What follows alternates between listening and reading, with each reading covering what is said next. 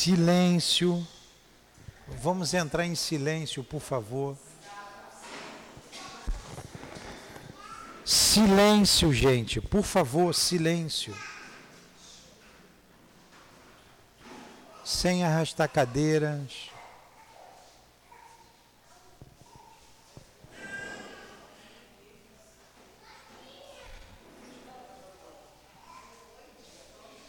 Silêncio.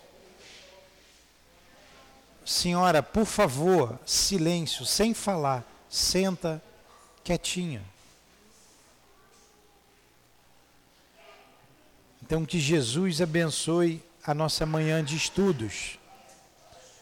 Se as crianças ficarem agoniadas, pode ficar com a criança ali fora, tá? Para não atrapalhar o nosso estudo.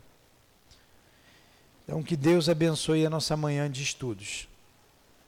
Nós vamos estudar o livro O Céu e o Inferno. Vamos dar continuidade onde nós paramos semana passada. Vocês podem sempre sentar aqui na frente. Não tem, tem vaga beça aqui na frente. Vamos ler o Evangelho, fazer a prece e começar o nosso estudo.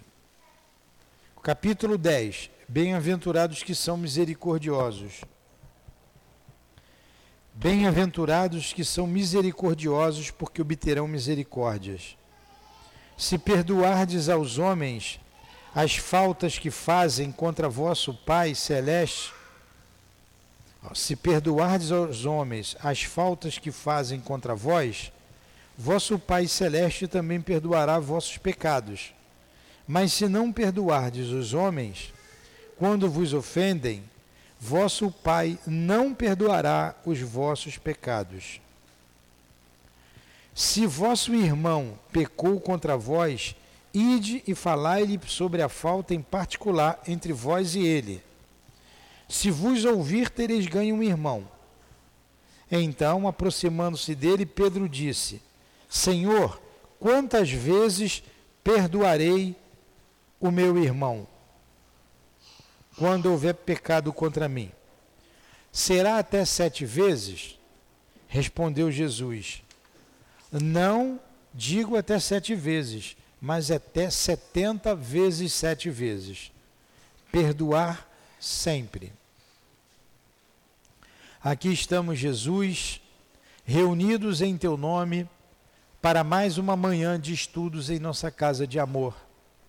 Ajuda-nos Envolva-nos com as tuas vibrações de paz, de esperança, de luz, sustentando-nos nesses momentos de estudo da doutrina espírita. Permita que o nosso professor José Jorge nos inspire, o nosso patrono, bem como o altivo e os guias da nossa casa. Que seja em nome do professor José Jorge, do altivo, da direção espiritual do SEAP, em nome de Allan Kardec, de Leon Denis, do nosso, em nome do nosso amor. Mas acima de tudo, do teu amor, Senhor, e do amor de Deus, é que damos por iniciados os estudos da manhã de hoje. Que assim seja.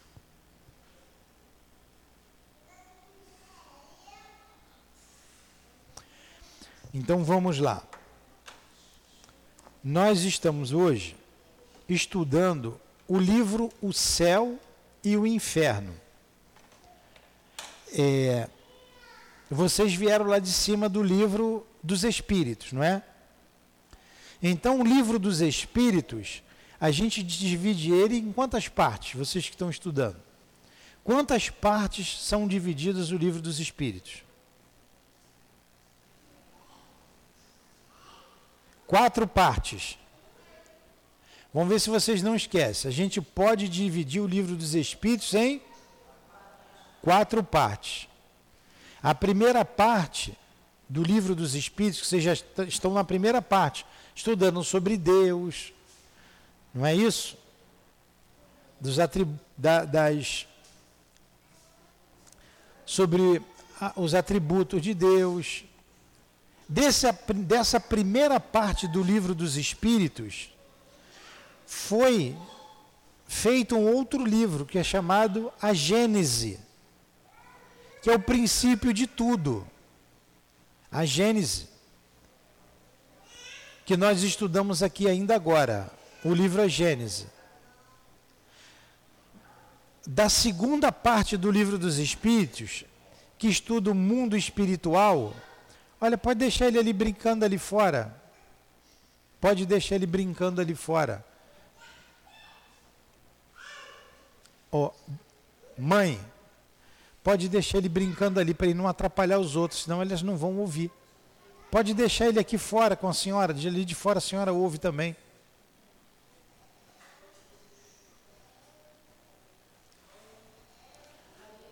Ali a senhora escuta bem também, pode ficar ali. É que ele está muito falador. Esse aí vai ser palestrante depois. Ó, a senhora fica aqui, ele fica, eles brincam aqui, ó, e a senhora ouve dali. Ela escuta? Senão ninguém vai escutar, né?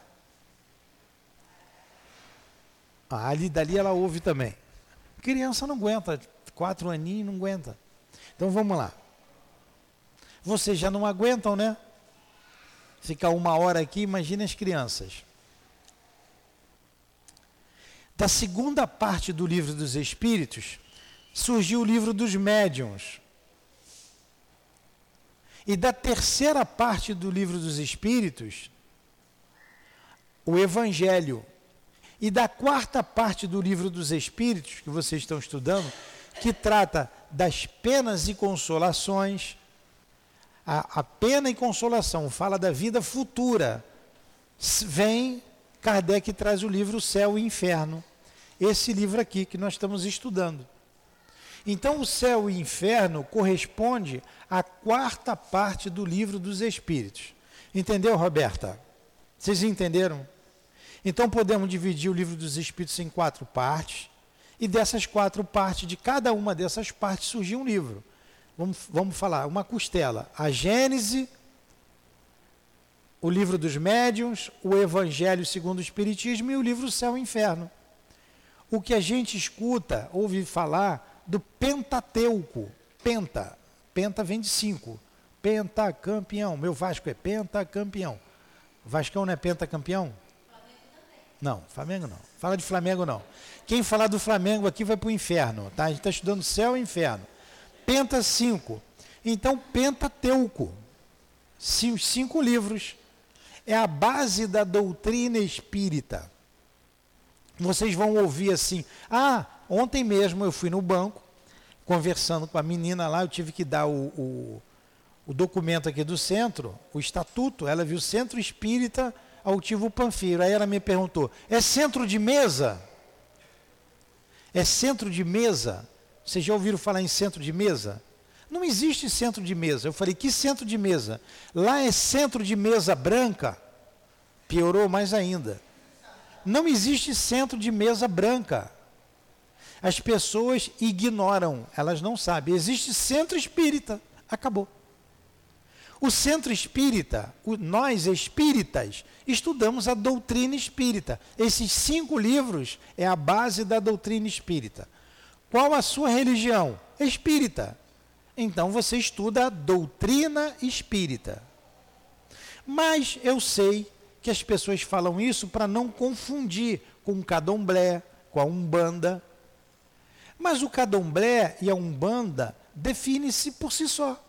Lá tem o terreiro de umbanda, terreiro Pai Joaquim.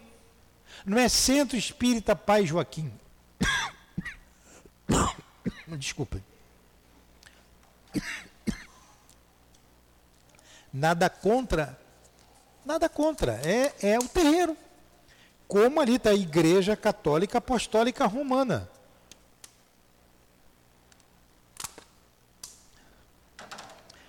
e a outra a igreja evangélica. É a mesma coisa a igreja evangélica da igreja católica? Não.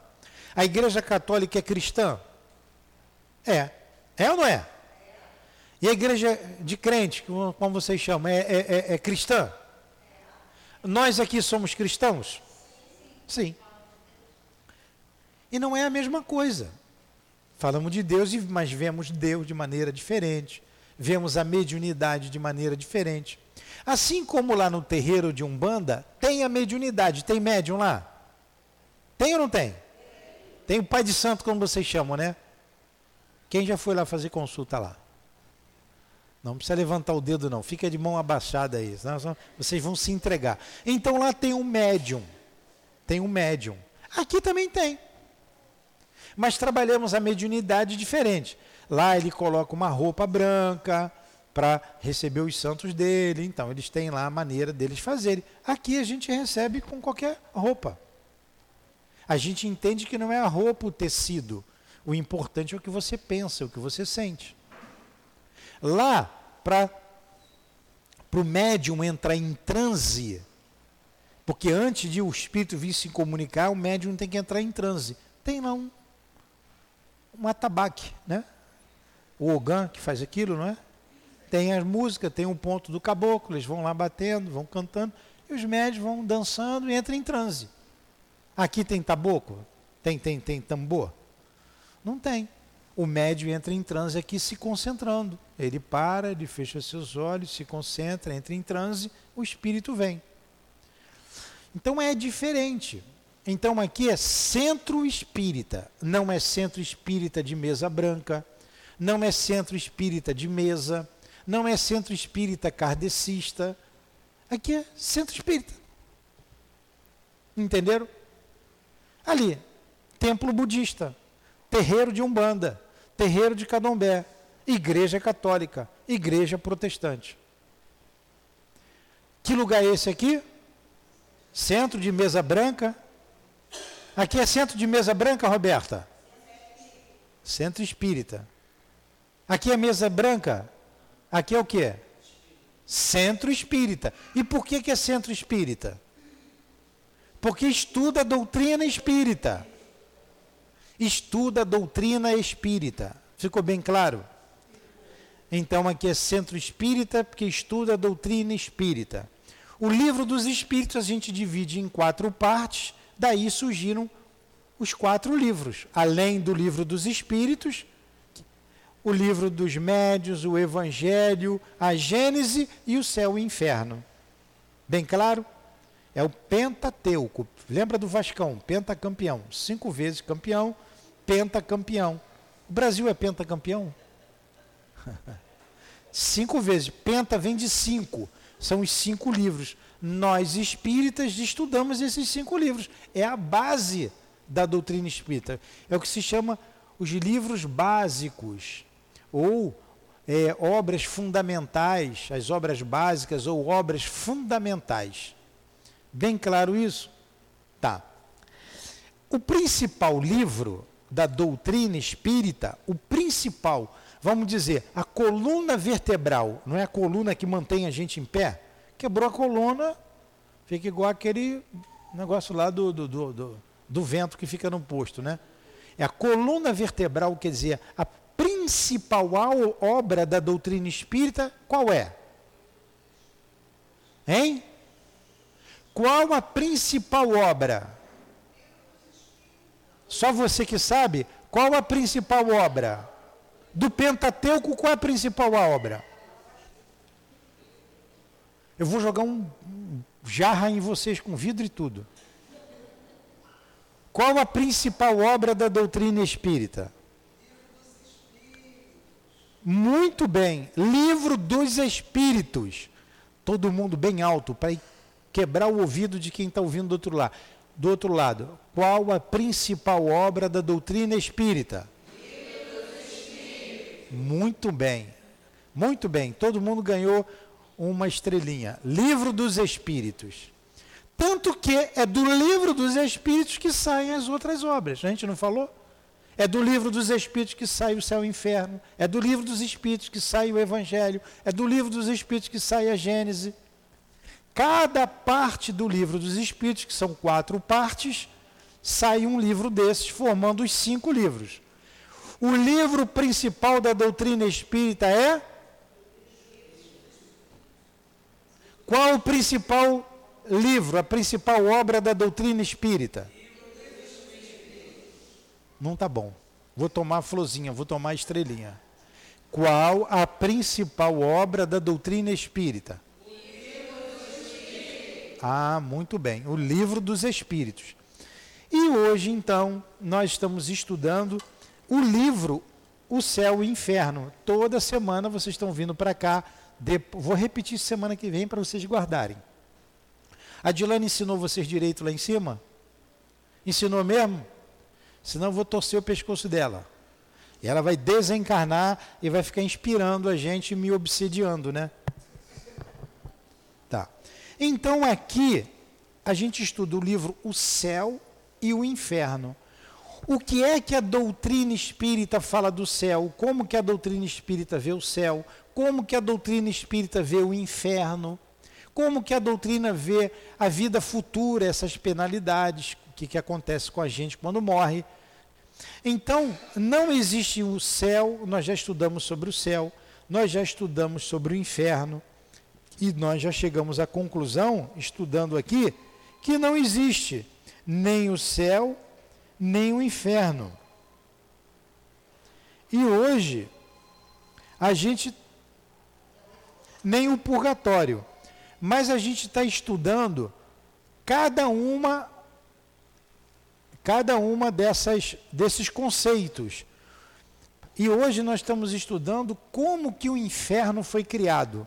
Como que o inferno, de onde surgiu essa ideia do inferno católico? Porque veio com a Igreja Católica.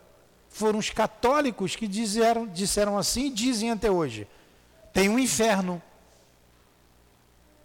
E os protestantes, protestante é quem protesta. Eles protestaram.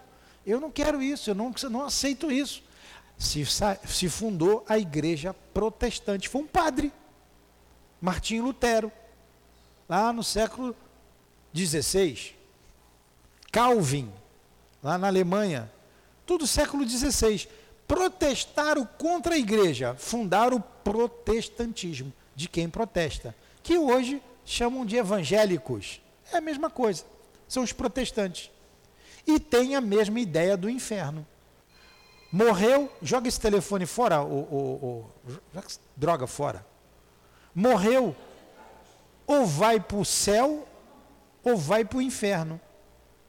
Essa é a ideia. E nós já vimos que se Deus é bom, Deus é justo, como que Deus ia criar uma alma para ir para o inferno? Se Deus é onisciente, ele sabe que aquele que ele criou, o que vai acontecer com ele. Então ele sabia que criou alguém para ir para o inferno. Então Deus não é justo, Deus não é bom. Vamos desligar os telefones, por favor, porque atrapalha aqui a transmissão, me atrapalha também.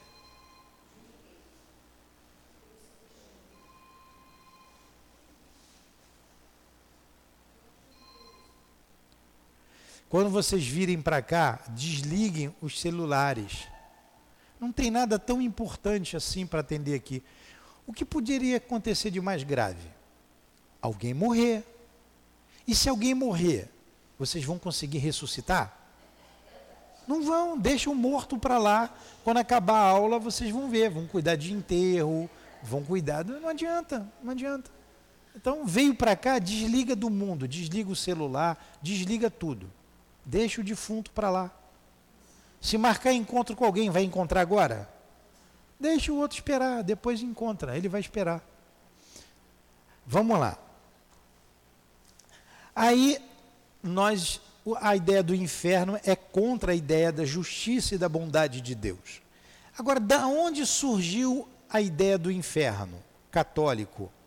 E que os protestantes também usam a ideia surgiu do inferno pagão. Do inferno pagão. É isso que a gente está estudando. E que, o que é o inferno pagão? Os pagãos eram aqueles que acreditavam em vários deuses. Era, vem da mitologia, mitologia antiga, mitologia grega, mitologia romana. Aí vocês vejam lá o, o que eles, os termos que eles utilizam, o Hades, enfim. E eles, lá os antigos, esses povos antigos, isso foi bem antes do Cristo. Eles, isso está no homem, isso está na gente. a, a questão de justiça. A questão da justiça. Já para de chorar.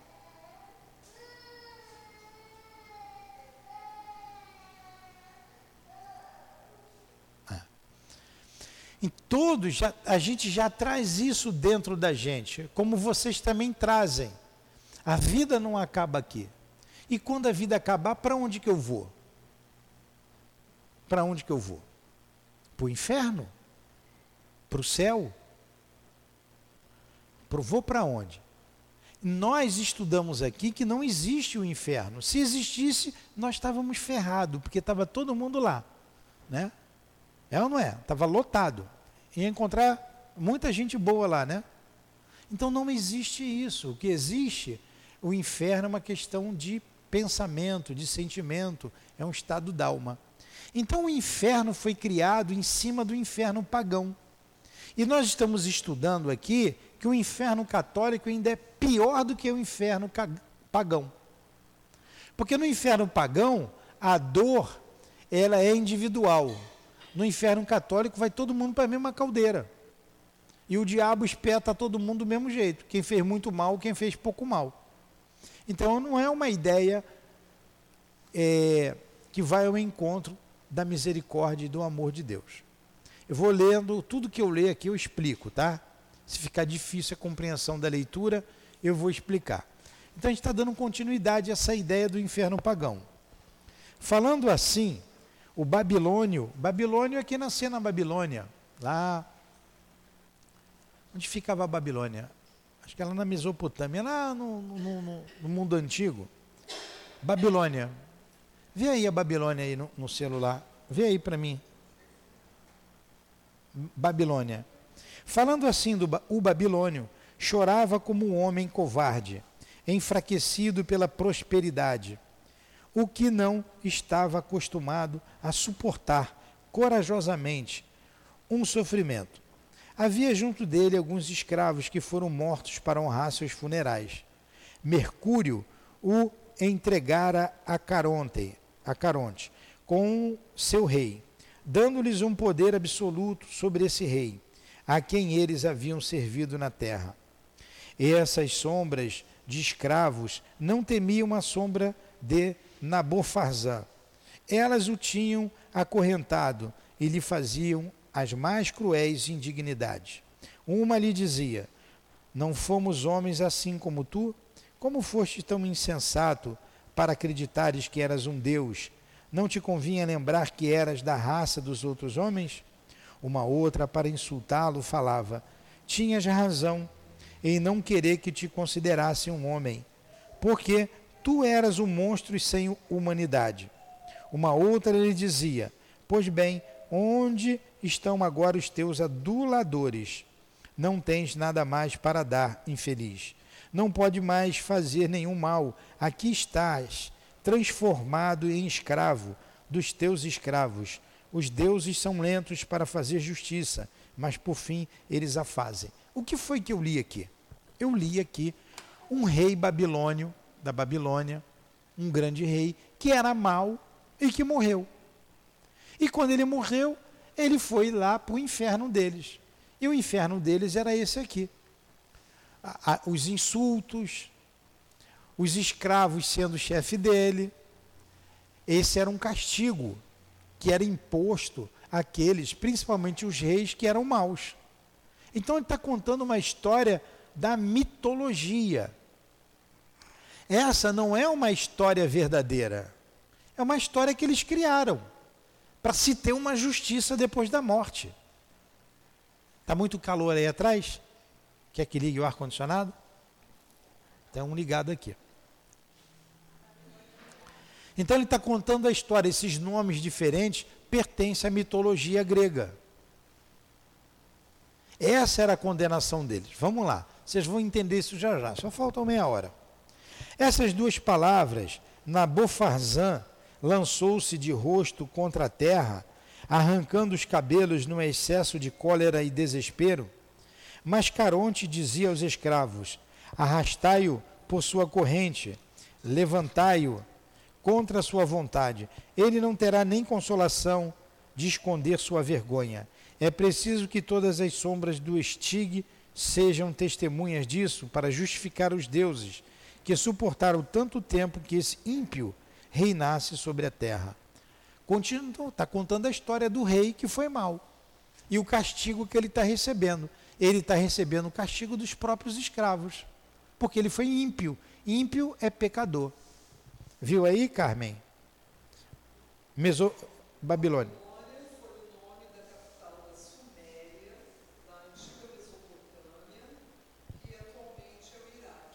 Então vamos lá.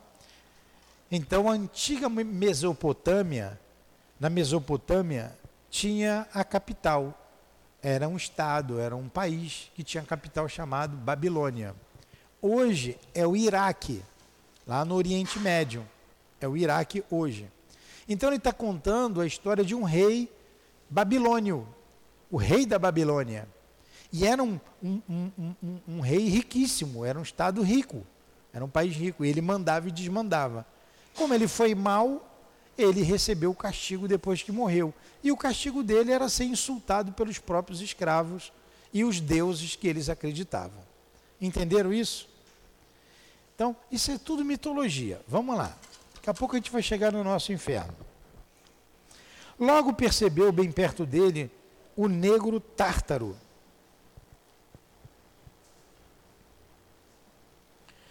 Vocês sabem o que é o tártaro?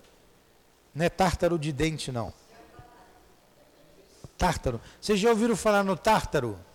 O tártaro era a profundeza dos infernos. Está aqui. Ó, tártaro da mitologia grega, a região mais profunda do inferno. Então ele foi para o Tártaro, ele foi para a região mais profunda do inferno. Você escuta às vezes na igreja ali, você vai queimar no mármore do inferno, não já? Diz que o mármore do inferno é, é o lugar mais quente que tem. Imagina você ficar fritando, fritando numa pedra quente sem parar. Nunca morre. O capeta ainda vai lá com um garfão e ainda vira assim para tostar do outro lado. E você grita, grita, grita, grita e não morre nunca. Que coisa cruel, não é? Vocês estão vendo como o inferno do cristão é mais duro do que o inferno do pagão? Então ele está dizendo aqui como, onde começou essa ideia do inferno. Viram o inferno do pagão, da mitologia grega. O que, que é mitologia? Vê aí, Carmen, a palavra mitologia. Mito Vem de mito. Vocês escutam aí alguém falando em mito, né? Eu não posso dizer aqui. Sabia que se eu disser certas coisas aqui, cai a plataforma? Como já caiu? É, já caiu aqui. Sim, verdade. Mito, mitologia, mito. Vê aí.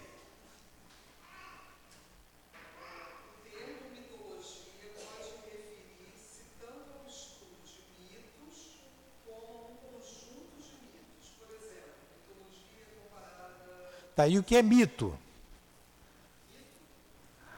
Tá aí.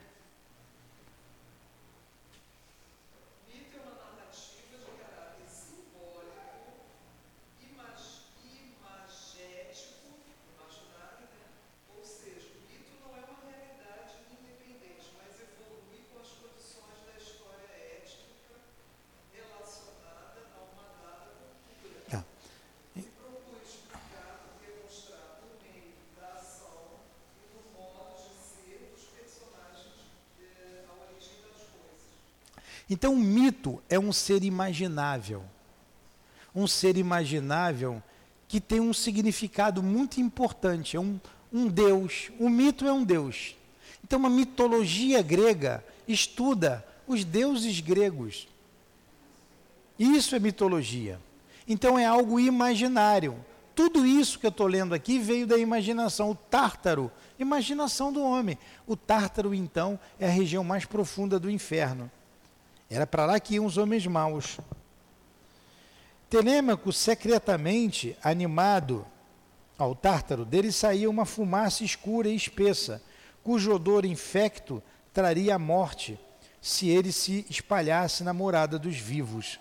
Essa fumaça cobria um rio de fogo e turbilhões de chamas, cujo ruído semelhante a das torrentes mais impetuosas quando se arremessam dos mais altos rochedos, no fundo dos abismos, havia com que nada se ouvisse distintamente nesses tristes lugares. Olha que ideia macabra.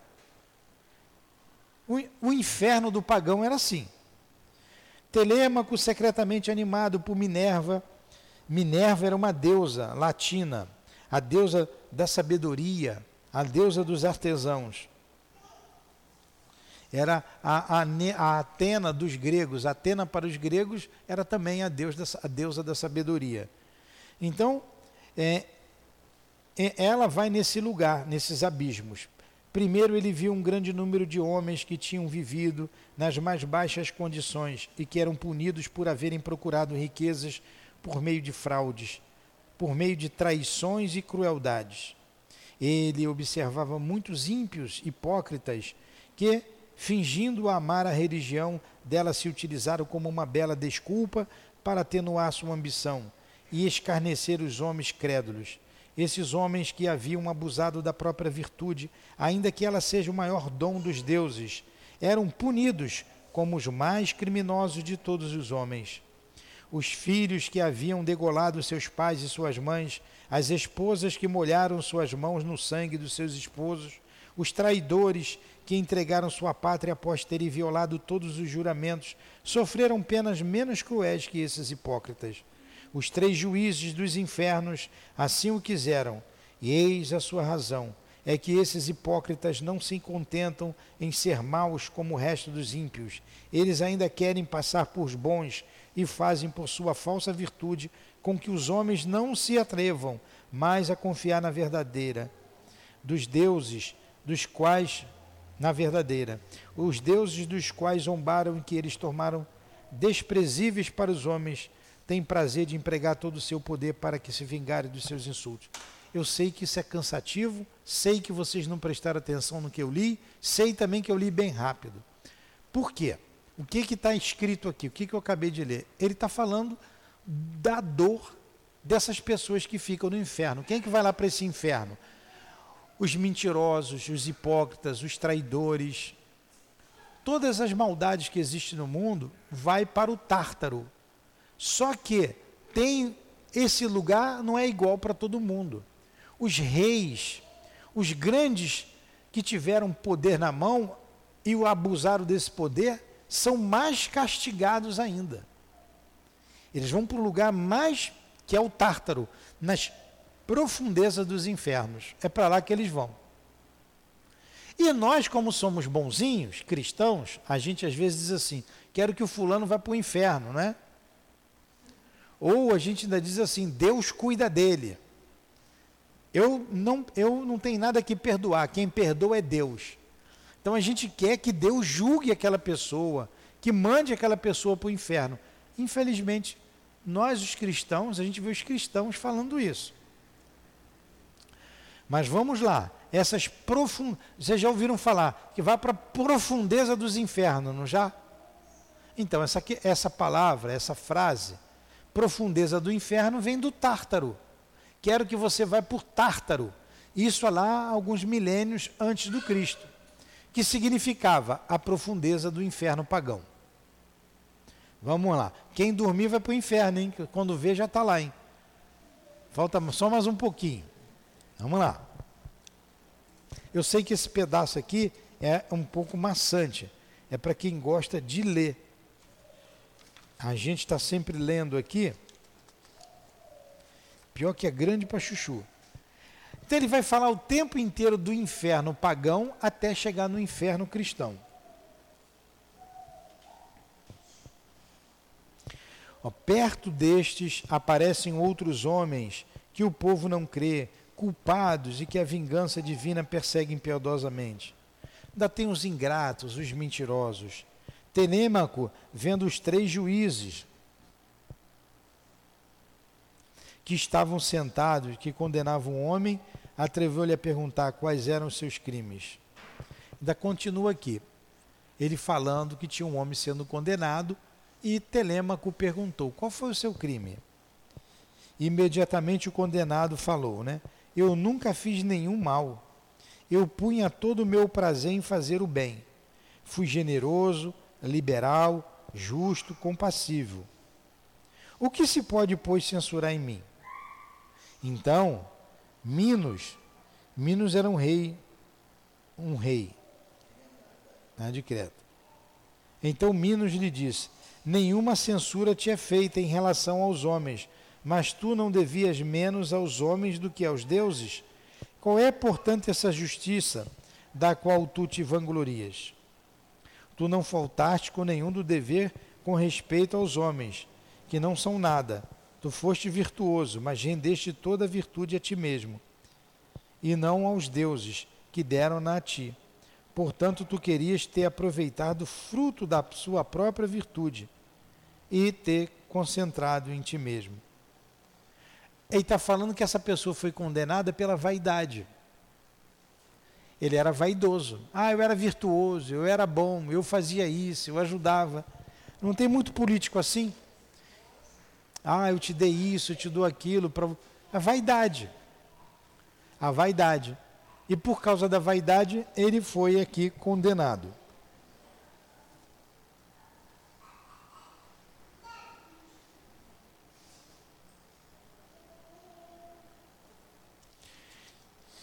Vou pular a página, vocês que estão com o livro, vou lá para outro parágrafo. Essas palavras, o filósofo, como atingido por uma desgraça imprevista, não podia suportar a si mesmo.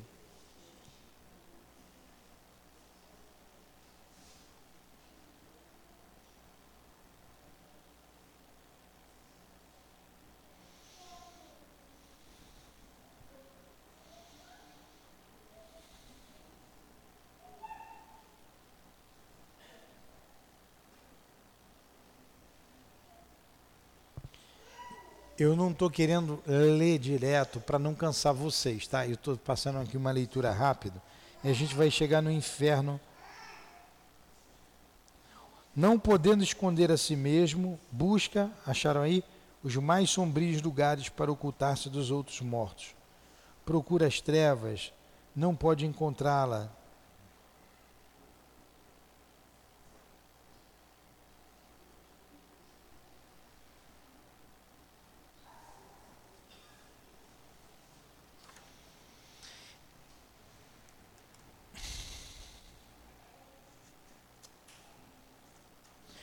eu vou para o inferno cristão.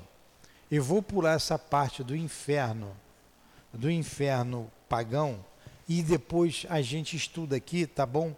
Para não ficar muito cansativo para elas. Porque é uma leitura, eu tenho que fazer um resumo. Semana que vem eu trago o resumo e falo para vocês. Nós temos 15 minutos, vamos entender o inferno cristão. A base do inferno cristão é o inferno pagão. Só que o inferno cristão, como eu disse, ele é pior, porque todo mundo vai para o mesmo lugar. O inferno pagão não. Quem sabia mais, quem tinha mais poder, era mais castigado quando fazia o mal, que era o caso dos reis. Os reis iam para o Tártaro, iam para a profundeza dos infernos, como eles diziam. Agora, o que é o inferno cristão? Vamos lá. A opinião dos teólogos, tel, Deus, logos. Logos é o que? Estudo. Teólogo, os que estudam Deus. Vocês já não viram falar da palavra teólogo? Quem que está falando? Ah.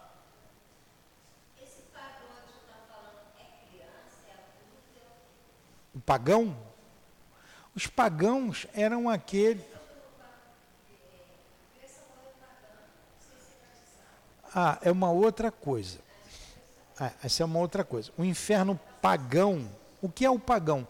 É o povo que não é cristão. Para os, para os, os, os hebreus, o pagão era aquele que não era circuncidado. Então, Paulo de Tarso foi para os pagãos. O Paulo de Tarso, o apóstolo Paulo de Tarso, ele saiu da Palestina, ele deixou de falar para o povo judeu e foi falar para os pagãos ele foi levar o evangelho para Grécia, para Roma, que era tido um povo pagão. O que, que era o povo pagão? Que não era circuncidado. O que, que é a circuncidação? Cortava o cabresto do, do, do, do, do pênis dos homens. não corta, não tem hoje. Aquilo se chama circuncisão. Aquilo era como um batismo para eles. Para o católico, o pagão é aquele que não é batizado. Se eu não for batizado, eu sou pagão, considerado pagão. Aí, a tua história é uma história, a pergunta dela é a mesma que da sua mãe, o Malu. Ela está me perguntando o que é a questão do pagão. Eu vou, nós falamos isso semana passada bastante. Para o católico, o pagão é aquele que não é batizado, tá? Então vamos supor que uma criança morra com dois aninhos. Ela não foi batizada, ela é pagã. Para onde que ela vai? Ela não pode ir para o céu, porque ela é pagã. Ela vai para o inferno. Porque para o limbo vão as crianças que foram batizadas. Mas são como são crianças, vão para o limbo. Morreu pagão, não pode morrer pagão. Essa crença é uma crença é, sem fundamento. O que, que uma criança fez para ir para o inferno? Também não fez nada para ir para o céu. A ideia da reencarnação é muito mais lógica. Você sabia, a Malu contou uma história aqui, que a mãe dela morreu com 76 anos. Hã? Morreu com 72 anos Olha, a mãe da Malu morreu com 72 anos, com um sentimento de culpa. Ela se julgava culpada porque não batizou a filha e a filha morreu pagã. A filha tinha quantos? Tinha oito meses. Então a menina morreu com oito meses. Como ela não batizou, ela ficou com sentimento de culpa até os 72 anos, até morrer. Olha quanto mal isso faz a gente, fez a mãe. E o que é o batismo? O padre chega lá e joga um pouco d'água na cabeça da criança. Isso muda alguém?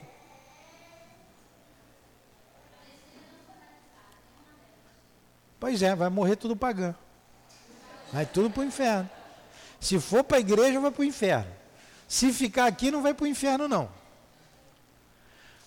Na verdade, a gente está estudando aqui da onde se originou a questão do inferno. Ela se origina por uma questão de é, justiça que está dentro da gente. E como todo mundo sabe, dentro da gente, no íntimo, a gente sabe que tem algo mais do que a, a, a, o corpo, que a gente é uma alma e a alma vai para algum lugar. O homem disse assim: a alma boa vai para um lugar bom, a alma ruim vai para um lugar ruim. Seu Newton Carlos é fez uma pergunta. Inferno. Mas você não pode pegar uma criança, porque não foi batizada, e jogar no inferno. Isso não é lógico. Entendeu? Ó, isso traz muita culpa, muito problema, como trouxe para a mãezinha da Malu. O Carlos. Podemos dizer que o chamado inferno para os seguidores das diversas religiões seria para a doutrina espírita ou umbral? A gente não, não. O Carlos está dizendo se para a doutrina espírita o inferno é umbral. Não, não. Não. Car Carlos está lá em Portugal. Carlos está em Portugal, foi passeio em Portugal. Podia trazer um quilo de bacalhau para cada um de nós, né? Já que ele está nos ouvindo, ó, tem aqui umas 100 pessoas. 100 quilos de bacalhau dá, pode trazer, né? Quando voltar, um quilo para cada um, né? Tá bom? Um quilo ou dois que vocês querem? O pessoal está pedindo. O pessoal está pedindo 2 quilos de bacalhau. 2.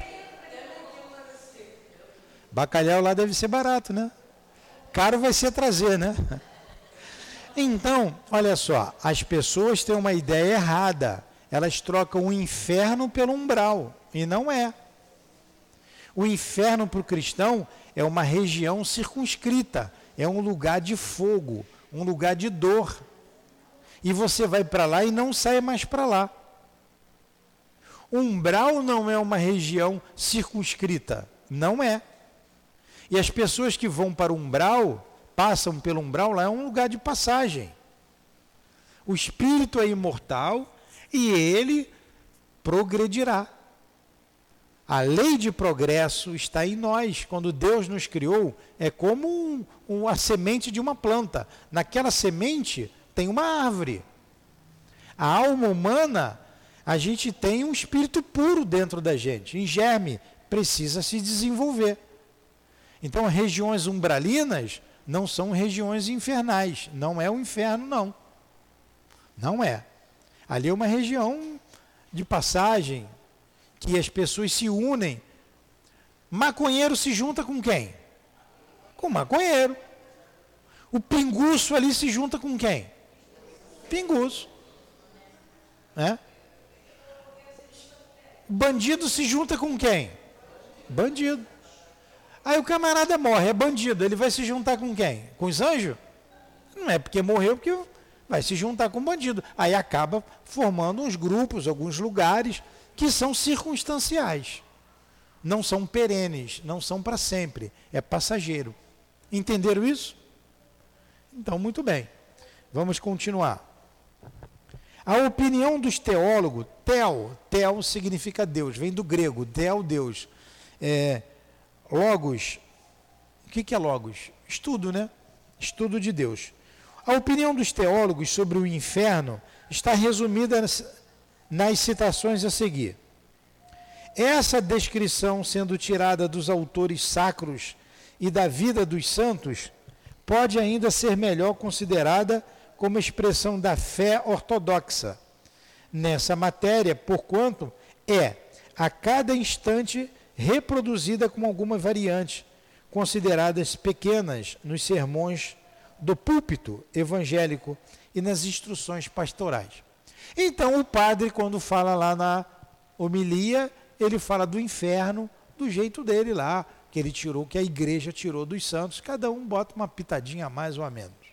O pastor que fala do inferno, esses são mais, né? Fala mais do demônio e do inferno do que de Deus, né? De Jesus, né? Então, é assim, é isso que ele está dizendo. Os demônios são puros espíritos e os condenados presentemente no inferno. Pera, os demônios são puros espíritos e os condenados presentemente no inferno também podem ser considerados como puros espíritos, porque só sua alma ali desceu. Quer dizer, é espírito puro, não de pureza. É só, ele só tem espírito. Sua ossada, quer dizer, está sem corpo, sem osso, sem nada. É, é, o espírito puro, não é espírito puro de pureza, de elevação, não. É sem a roupa carnal. Sua ossada, restituída ao pó, transformam-se incessantemente, incessantemente em ervas, em plantas, em frutos, em minerais, em líquidos, sofrendo sem o saber as contínuas transformações da matéria. Mas os condenados, como os santos, devem ressuscitar no último dia e retomar para não deixá-lo mais um corpo carnal. O mesmo corpo sob o qual eles foram conhecidos entre os vivos. O que irá distingui-los uns dos outros é que os eleitos ressuscitarão em um corpo purificado e resplandecente, e os condenados em um corpo sujo e deformado pelo pecado. Portanto, não haverá no inferno somente puros espíritos, haverá homens assim como nós. O inferno é, por consequência, um lugar físico, geográfico, material, uma vez que será povoado por criaturas terrestres, tendo pés, mãos, boca, língua, dente, ouvido, olhos semelhantes aos nossos, sangue, veia nervosa, sensíveis à dor. E aonde está situado o inferno? Alguns doutores o colocaram no próprio interior da Terra, outros em não sei qual planeta mas a questão não foi decidida por nenhum concílio. Portanto, sobre esse ponto estamos reduzidos a conjecturas. A única coisa que se afirma é que o inferno, em qualquer lugar que esteja situado, é um mundo composto de elementos materiais, mas um mundo sem sol, sem lua, sem estrelas, e mais triste, mais inóspito, pois desprovido de todo germe, de toda aparência do bem, do que as partes mais inabitáveis deste mundo em que pecamos. O que foi que eu li aqui? E para a gente, vou dar a última explicação e a gente vai encerrar o estudo de hoje. Semana que vem a gente continua daqui. Ele está falando do inferno cristão. A gente inicialmente estava estudando o inferno pagão, o que era. porque foi baseado no inferno pagão que surgiu o inferno cristão. E o, a igreja diz que o inferno é isso aqui: é um lugar de dor. Lá tem os, os espíritos sem corpo que estão no inferno. Os anjos, os demônios, estão lá, os demônios. E o homem vai ser julgado no último dia. E no último dia ele vai vir com o corpo dele, o corpo físico, que, que a gente sente dor. Os homens bons, elevados, estão resplandecentes, estão cheios de luz, resplandece. Esses vão para o céu. E os homens maus estão com o corpo sujo, feio, torto. Esses vão queimar no inferno. E aonde fica o inferno? Para uns, no centro da terra. Para outros, num planeta fora da terra. A igreja ainda não chegou numa, a uma conclusão onde que está o inferno. Só sabe que vai para lá aqueles que são condenados. E ficarão lá para sempre. Esse é o inferno do cristão. O bonzinho vai para o céu, o malzinho vai para o inferno. Vai fritar todo mundo no caldeirão do demônio. Esse é o inferno do cristão. Entenderam? Vocês rezam o suficiente para ir para o céu? Lá o céu da igreja? Claro que não, né? Vocês vão estar lá com os vizinhos todinhos, se existisse o inferno, né? Graças a Deus não existe. Olha, nós estamos aqui estudando para pensar como é que vai existir inferno se Deus é bom? O que tem a reencarnação, o que a gente faz de errado, a gente resolve aqui mesmo, volta para resolver. Nós, nas, nós moramos no mesmo grupo que a gente viveu anteriormente, com a mesma família. As dores que a gente sofre aqui na terra são dores que a gente foi indiferente aos outros, são dores que a gente provocou a outras pessoas. É, condói muito a gente ver, por exemplo, como nós vimos ali aquela enchente ali no Santa Luzia. Todo ano a mesma coisa. É, e vocês não têm não tem para onde ir. Vocês não têm para onde ir, fica ali mesmo. Mas essa não é uma dor que Deus está castigando. Ah, Deus está me castigando. Não. A falta de recurso financeiro fez com que você fosse para um lugar que fosse compatível com o que vocês têm. Quer dizer, vocês não têm nada. Aí foi para um lugar que não tem nada. E o governo, ali, aquela grande emissora que está ali com o um muro enorme, são indiferentes a vocês, a dor de vocês. Porque não era para acontecer aquilo. Na verdade, aquilo ali é uma injustiça do homem. Indiferença do homem. Você vai aqui no César Maia, em outras comunidades, o Fontela, com tanta dor e tanta injustiça. Mas na verdade não tem injustiçado certamente nós fomos também indiferente a dores que aconteceu no passado. Certamente vocês, eu vou colocar também, eu, todos nós, fomos indiferentes a gente que morria de fome. E a gente tinha muito. Não era eu. Deixa para lá. Aí a gente passa hoje por privações para a gente aprender a valorizar a vida, a valorizar o outro, a olhar o outro como irmão. A gente está aprendendo isso, não é Deus castigando. Nós mesmos desencarnamos, fomos para o mundo espiritual, botamos a mão na cabeça, caramba, o que foi que eu fiz? Meu Deus, deixa eu passar por isso também para eu aprender. Aí a gente volta e passa uma vida, uma vida é curta. 60, 70, 80 anos passa muito rápido. Nós somos espíritos milenares. Temos muita experiência na nossa bagagem espiritual. Muita. E a gente já foi indiferente. Os. Hã?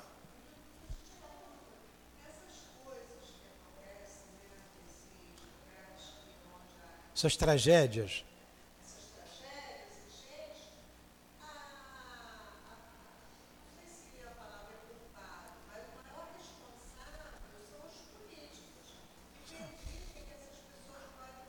Então vamos lá. Olha aqui o que a Malu falou, tem que repetir. Ela está dizendo que os maiores culpados são os políticos. Você viu ali o inferno pagão? Quem era mais punido? Os reis, quem tinha o poder. Esses que têm o poder na mão, que pode fazer alguma coisa e não faz, tira o dinheiro do povo, desvia a verba, eles serão muito, mas muito responsáveis por isso. A Patrícia, que é a xerife ali daquele lugar, ela devia ser a prefeita lá antigamente lá, e ó, só levava para ela e para os dela. Aí volta hoje num lugar difícil para sentir o que é o sofrimento, o que é a dor, o que é a indiferença dos outros. Porque na verdade vocês sofrem a indiferença, é ou não é? Do poder público. A indiferença de quem está com o muro fizeram um muro de 5 metros de altura porque não quer saber de vocês. Que morra afogado ali. Não é? Isolaram lá, vive num palacete, de um lado um palacete, do outro um lugar de dor. Isso não é um inferno? Isso é um inferno. Mas vocês vão ficar ali para sempre? Não, vão sair. A gente espia as nossas dores aqui mesmo. A Terra é um lugar de dor. O planeta Terra é um lugar de prova. Isso é prova. Isso é expiação. É um lugar de prova e expiação. E muitos de nós viemos até de outros planetas, em outros mundos, que nós fomos indiferentes. Ah, é, esse grupo aqui é indiferente à dor do outro. Vamos situá-los aqui na Terra. Então, todos nós que habitamos na terra estamos em provas ou expiação. O que faz a casa espírita? A casa espírita esclarece, para ninguém ficar revoltado, a gente esclarece e a gente procura ser solidário, ajudar um ao outro. Um ao outro. Porque todos nós temos é, culpas diante da lei divina nós aqui estamos nos esforçando, dividindo um pouco mais que a gente tem com quem não tem nada. Faz o que é possível. E dá a oportunidade de vocês estudarem, quiserem trabalhar aqui, dar passe. Vocês vão aprender, as coisas vão mudar na vida de vocês. Um vai dando a mão para o outro e a gente vai prosseguindo. Eu não sei se eu aguentaria, eu, Newton, que vocês aguentam ali. Eu não sei.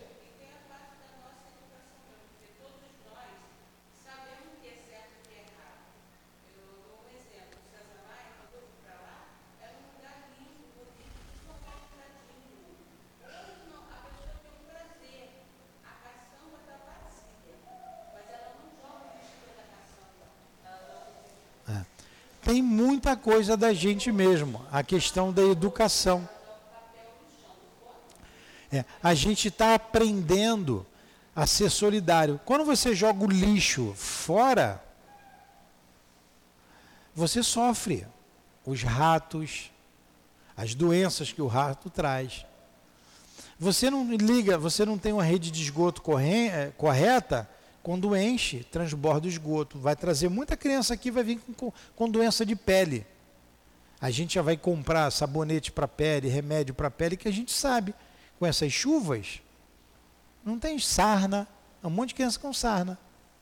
Ontem nós fomos ali no César Maia, de noite, duas criancinhas pequenininhas, vêm sempre aqui, cheio de sarna. Então, a, a, a, apesar da pobreza, a gente tem que ter cuidado tem que gostar da gente, se cuidar, é, procurar viver o melhor possível para não obter essas doenças. Mas não tem um, não tenham dúvidas, nós já fomos indiferentes às dores dos outros. Fomos indiferentes. Quantas pessoas hoje são indiferentes a gente aqui? Quantas? É ou não é? Quantos políticos até sabe, porque esse ano vão passar por lá. Vai passar ali um espertalhão ali em todas essas comunidades pedindo voto. Vai jogar um pedacinho de é, vai jogar um pedacinho de asfalto na esquina. É. Vai mandar um dentista fazer dentadura para quem não tem, rapidinho. É ou não é? E depois vocês não vão ver nunca mais. Só na outra eleição. Aí ele vai asfalta mais um pedacinho. Mas nós também já fizemos isso. Nós já fizemos isso. Estão entendendo o que é o inferno para a gente? É essa expiação, é essa aprovação. Deus não condenou, a gente não vai morrer, a gente vai desencarnar de novo, vai fazer um balancete dessa vida e vamos voltar, vamos reencarnar novamente. Entenderam? Vamos rezar então? Foi cansativo? Não. Eu fiz o que eu pude aqui para tornar o mais agradável possível a, a leitura que é grande, não tornar tão maçante. Jesus, terminamos o nosso estudo. Agradecemos muito aos guias aqui presentes. Mas nesta manhã, a gente quer pedir também muito por essas mães que aqui estão, com as suas dores, com a fome da alma, a sede do espírito, mas também com a fome material, do pão material. Ajudai-as. Nós não conseguimos tirar, não conseguiremos tirá-la daquela situação tão dolorosa, materialmente falando. Mas estamos em teu nome, Jesus, mitigando um pouco a fome do espírito e do corpo. Ajudai cada uma delas a ter força para passar por esses momentos difíceis, terem resignação, não reclamar da vida, não reclamar de Deus, entender, compreender que estão numa fase de aprendizado, como todos nós aqui estamos, cada um com as suas dores, cada um de nós com as nossas dores, dores morais, dores materiais. Tende misericórdia de todos nós, mas em especial daquelas famílias que moram ali na comunidade de Santa Luzia, bem como nas comunidades que sofreram tanto com essas chuvas. Aliás, Senhor, todas essas em torno da nossa casa, como o Coroado, o César Maia, Palmares, Fontela, Areal e tantas outras que vai até a Vargem Grande. Tende misericórdia, Jesus. Olhai por cada criança, cada espírito que está chegando à terra. Eles tiveram coragem de vir num momento tão difícil. Dá-lhes forças para resistir. Dá-lhe forças para vencer essa etapa de vida. Que a tua, que o teu amor Visite cada lar dessas comunidades. Visite cada família. E que essas mães que aqui estão hoje retornem aos seus lares, acompanhados dos guias da nossa casa, para que suas famílias sejam visitadas neste momento pela tua luz, pela tua esperança, pela tua paz. Muito obrigado por tudo, que seja em teu nome que seja em nome de Deus, em nome do altivo, dos guias que nos dirigem nesta casa de amor, em nome do amor, do nosso amor, Lourdinha, que encerramos os estudos da manhã de hoje em torno do livro O Céu e o Inferno ou a Justiça Divina. Que assim seja. Graças a Deus.